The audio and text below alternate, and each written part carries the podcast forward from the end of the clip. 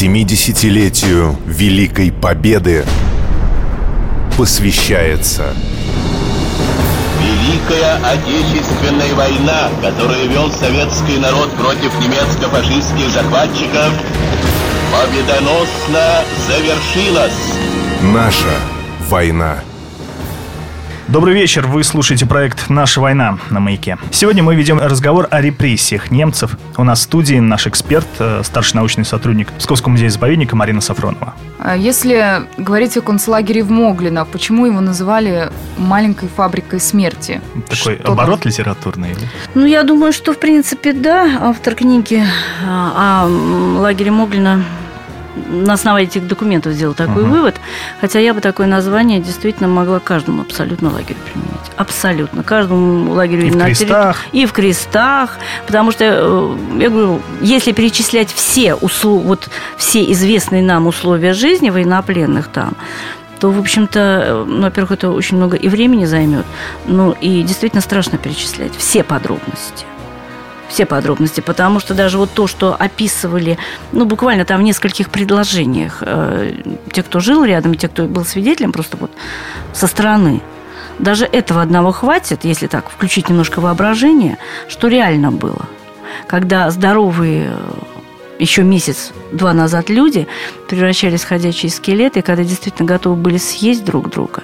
Когда человек перестает быть человеком. Это тоже вина фашизма и вина вот этих концлагерей. Потому что э, когда человек превращается даже уже не в животное, уже не знаешь в кого. А все ли места содержания военнопленных в Пскове изучены? Ну, не только в Пскове, вообще в регионе. Ну, в принципе, все места обозначены, самые крупные, во всяком случае, места размещения военнопленных, обозначены памятными знаками, но и только. Э, К сожалению, территория этих лагерей, э, где размещались эти лагеря для военнопленных, не обозначена как э, охранная зона. И на этих охранных зонах не должно вестись никакое строительство. Самое большее, что там может быть, зеленая зона и памятный знак. Но я читал, что вот э, военнопленных содержали даже в церкви Василия на Горке.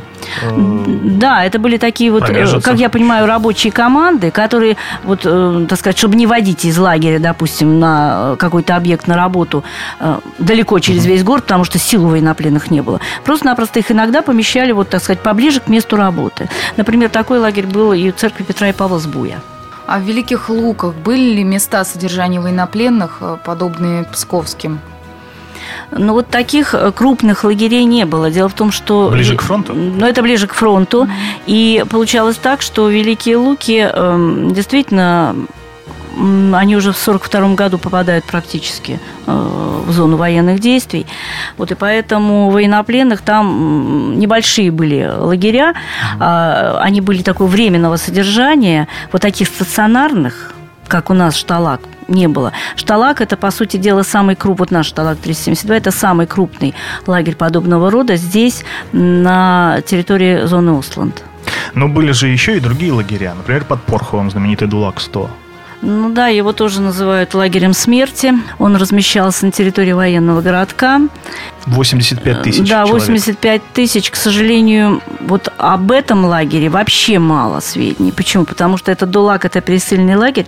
А Военнопленный получал документ, удостоверяющий его личность, карточку военнопленного, только попадая в шталак. В ДУЛАГе она не заводилась. И если заводилась, то очень редко. Поэтому вот имен тех, кто прошел через этот ДУЛАГ, Порховский, вообще-то мы знаем единицы. Кто-то из них попадал в Псковский, а кто-то никуда не попадал и э, заканчивал свою жизнь вот именно там под Порховым. Поэтому 85 – это цифра ведь тоже приблизительная. Ну, еще, наверное, дно, да? Вот вы говорили про лагерь. Где-то еще можно выделить или вот... Ну, самый крупный у нас э, как раз вот дно Локня, эм, в основном Порхов. Дно почему там аэродром? Военный аэродром, поэтому там военнопленные использовались на поддержке, так сказать, э, жизнеспособности аэродрома. А поскольку этот аэродром часто подвергался бомбардировкам, и взлетную полосу нужно было постоянно ремонтировать. Вот, и вот этот лагерь Колотушина, вот он как раз и использовался для поддержания э, вот этого аэродрома. Порховский лагерь, ну вот это тоже как пересыльный лагерь. Кстати, в нем не только военнопленные через него проходили, гражданское население, партизаны тоже. Да, ну вот э, очень жаль, что в Порхове так недостроен мемориал на территории лагеря. Но там дело в том, что вообще нужно не то, что даже в таком недостроенном виде, он, если знать, что это, он тоже производит впечатление, да. в общем-то. Но вопрос в другом, там тоже территория такая, от военного ведь городка ничего не осталось, вообще никаких признаков. Ни от казарм, ни от чего совершенно. Это вот голое поле, и, в общем-то, действительно, каким-то образом нужно обозначить это место, поскольку город еще, Порхов, до туда не скоро дойдет, поэтому в этом-то плане легче, чем в Пскове обозначить это место памятное, обустроить его. И если есть, я всегда говорила, что если есть возможность все-таки упомянуть имена известные, то их это надо делать, потому что вот сейчас приезжают к нам родственники тех, кто погиб в нашем шталаге. Хотя бы вот такое место и такая память. Хотя бы просто э, фамилия на э, обелиске. Хотя реальной могилы нет. Реальная могила разбросана в радиусе 100 километров, может быть. Потому что очень часто у заключенных лагеря Шталага 372 вот на карточках просто, например, э, запись такая место гибели Зондербау Верлин. Это такая организация строительная, которая как раз занималась вот строительными работами э, военного назначения.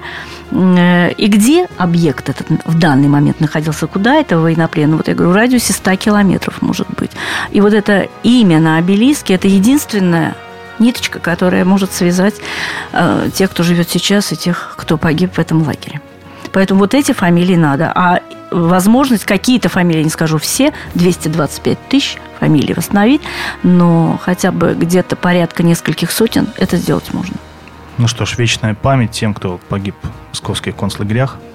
На этом, этом наш разговор о, реп... о репрессиях на Псковщине завершается. Вспоминать об этих событиях нам помогала старший научный сотрудник Псковского музея-заповедника Марина Сафронова.